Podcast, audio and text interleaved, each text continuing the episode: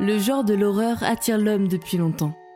Que ce soit en littérature ou au cinéma, beaucoup d'entre nous aiment le frisson que nous procure ce genre.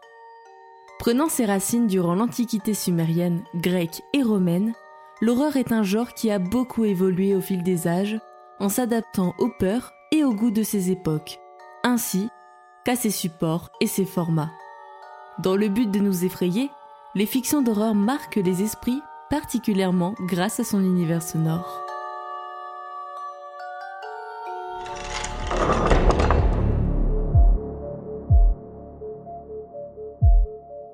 Bienvenue dans l'antre de l'horreur. Installez-vous, aujourd'hui nous parlerons de musique.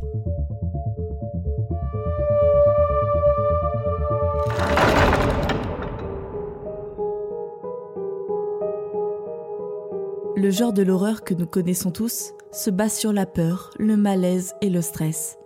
Dans le dernier épisode, nous avons vu leur mécanique.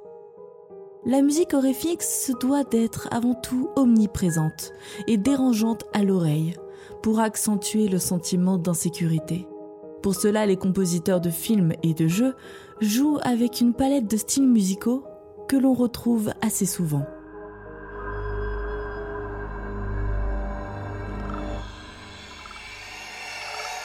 Commençons avec les paysages sonores. Inventé par Raymond Murray Schaeffer en 1977, il désigne d'après son créateur tout ce qui façonne ou compose un paysage d'un point de vue sonore, tant esthétiquement, historiquement, géographiquement ou culturellement. Considérant le paysage sonore naturel comme une œuvre musicale, il compose ses œuvres à l'aide de ce qui l'entoure, en comprenant tout ce qui peut être entendu. Au lieu d'opposer le silence au bruit, il va plutôt évoquer une ambiance et un confort sonore avec une lisibilité auditive. Alors que jusqu'ici, l'environnement sonore était considéré comme une nuisance non désirée. Schaeffer va distinguer dans les paysages sonores trois catégories de sons. Les tonalités. Elles correspondent aux notes principales du paysage sonore, qu'on entend sans réellement l'entendre. Les sons présents au premier plan, qu'on appelle les signaux, ce sont ceux qu'il faut écouter, sachant que tous les autres peuvent devenir à leur tour signaux. Ils sont présents pour transmettre un message à l'auditeur. Et enfin, l'empreinte sonore, caractéristique du lieu.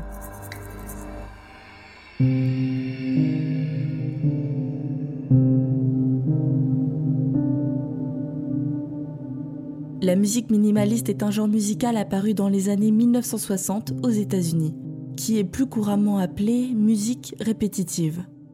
Elle se caractérise surtout par l'utilisation d'une pulsation régulière, ainsi que de la réduction au maximum des successions d'événements musicaux avec de courts motifs simples évoluant lentement.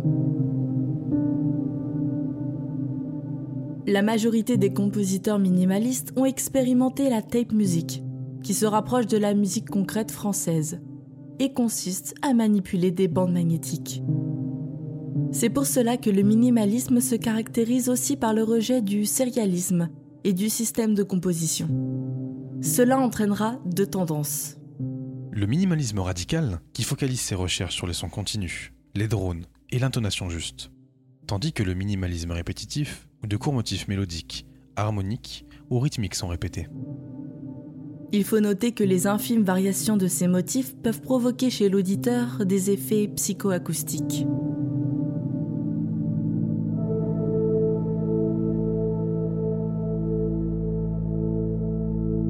L'ambiante est un genre développé dans les années 70, découlant des styles expérimentaux, en faisant usage des synthétiseurs de l'époque. Fondé par le compositeur Brian Eno, il présentait l'ambiante comme une musique devant pouvoir accommoder plusieurs niveaux d'attention d'écoute sans en imposer un en particulier.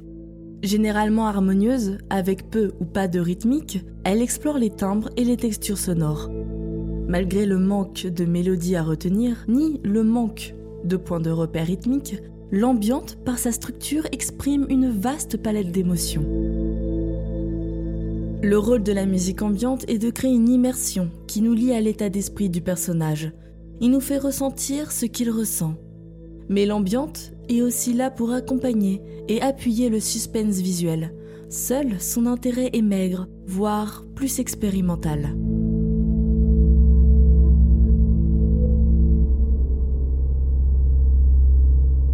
Les musiques que nous connaissons et écoutons sont généralement basées sur un système tonal. C'est la structuration de l'ensemble des notes et des accords autour d'une note fondamentale appelée tonique. Pour la bonne raison que la musique tonale commençait à exploiter ses limites, la musique atonale commence à voir le jour dès la fin du 19e siècle et devient très appréciée par les compositeurs de l'horreur. La musique atonale se caractérise par le rejet de toute hiérarchie tonale, structure formant l'origine de la quasi-totalité des musiques occidentales. Elle se caractérise aussi par l'émancipation des dissonances. Mais par ses fondements bien particuliers, cette musique est difficilement écoutable, contrairement à la musique tonale. Notre cerveau n'est pas préparé aux changements brusques de nuances et de tempo, qui n'entrent pas dans la logique à laquelle il est habitué.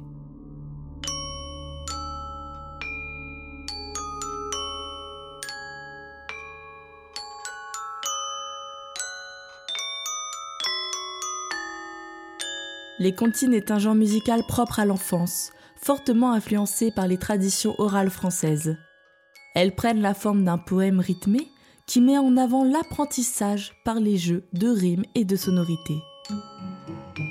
Les comptines se fixent par la répétition des sonorités et du rythme et sont souvent soutenues par une mélodie très simple. Elles se composent généralement de couplets séparés par un refrain. Dans l'horreur, on s'oriente vers le caractère des cantines pour enfants, afin de créer un décalage malsain.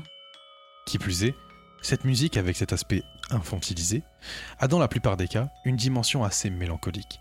C'est pour cela qu'avec les œuvres, où l'ambiance et la tension cohabitent, elle sublime le scénario en accentuant un côté plus fouillé et plus tourmenté. Mais au-delà du contexte enfantin des comptines, l'aspect répétitif peut créer un sentiment assez hypnotisant et captivant qui peut mener à une certaine angoisse si le contexte s'y prête.